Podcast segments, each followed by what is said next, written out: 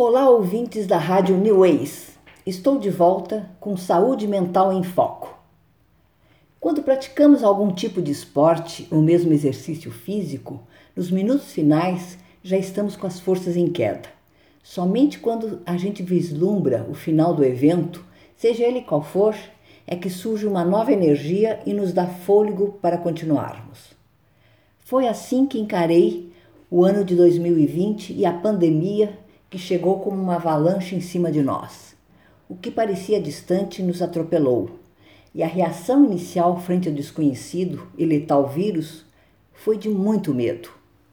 Com o decorrer do tempo, com as informações mais embasadas em estudos científicos, fui aprendendo a filtrar ao que chamamos de fake news ou as provocações grotescas ou alarmismos exacerbados.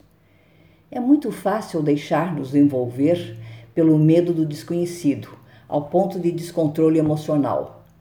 E isso é algo que pode surgir em qualquer pessoa. O que diferencia a tristeza ou o medo natural de uma reação doentia é a sua intensidade ou o prolongamento do tempo desses sentimentos, a exacerbação do medo ou do pânico.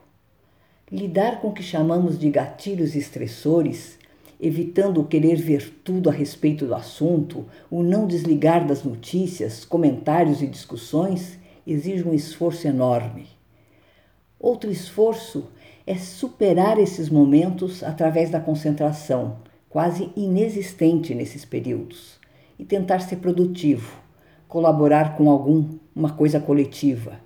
Gestos solidários são benéficos para quem recebe, mas também para quem os dá. Eu terminei 2020 com a energia da esperança de que em 2021 houvéssemos superado todo esse pandemônio pandêmico. E o que se pensava ser a linha de chegada tornou-se pesadelo, pois 2021 continua intenso e denso. E a tal energia do final do ano precisa ser renovada. É uma situação desafiadora para todas. Para aqueles que têm a sensibilidade acima dos patamares naturais, a situação ficou muito, mas muito mais difícil. Seja pelo cansaço generalizado ou pela falta do atendimento normalizado, a desesperança está chegando meio que a galope. Os tempos andam difíceis. Muitas vezes os amigos ou familiares não estão disponíveis para nos escutar. Muitas vezes temos vergonha de confessar tristezas que são confundidas com fragilidades. Para esse momento, eu indico um contato que pode fazer toda a diferença: o CVV Centro de Valorização da Vida uma organização que realiza apoio emocional e prevenção do suicídio, atendendo voluntária e gratuitamente todas as pessoas que querem e precisam conversar, sob total sigilo, seja por telefone, e-mail e chat 24 horas todos os dias. O número para ligar gratuitamente de qualquer parte do Brasil é o 188. Anote aí: 188 188. O site é www.cvv.org.br.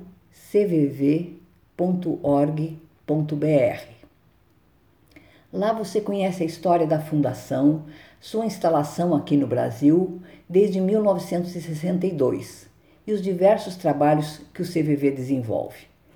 Você pode usufruir desse atendimento ou ser voluntário. Ser voluntário do CVV é doar seu tempo e sua atenção para quem deseja conversar com outra pessoa de forma anônima, sigilosa e sem julgamentos ou críticas. Também é possível ser um voluntário especialista, auxiliando com seus conhecimentos e habilidades próprias, como por exemplo na divulgação, captação de recursos ou mesmo de tecnologias.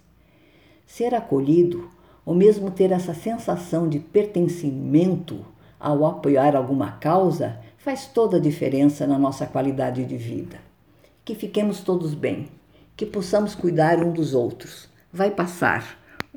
Um até mais, um até breve a todos os ouvintes da Rádio New Ways.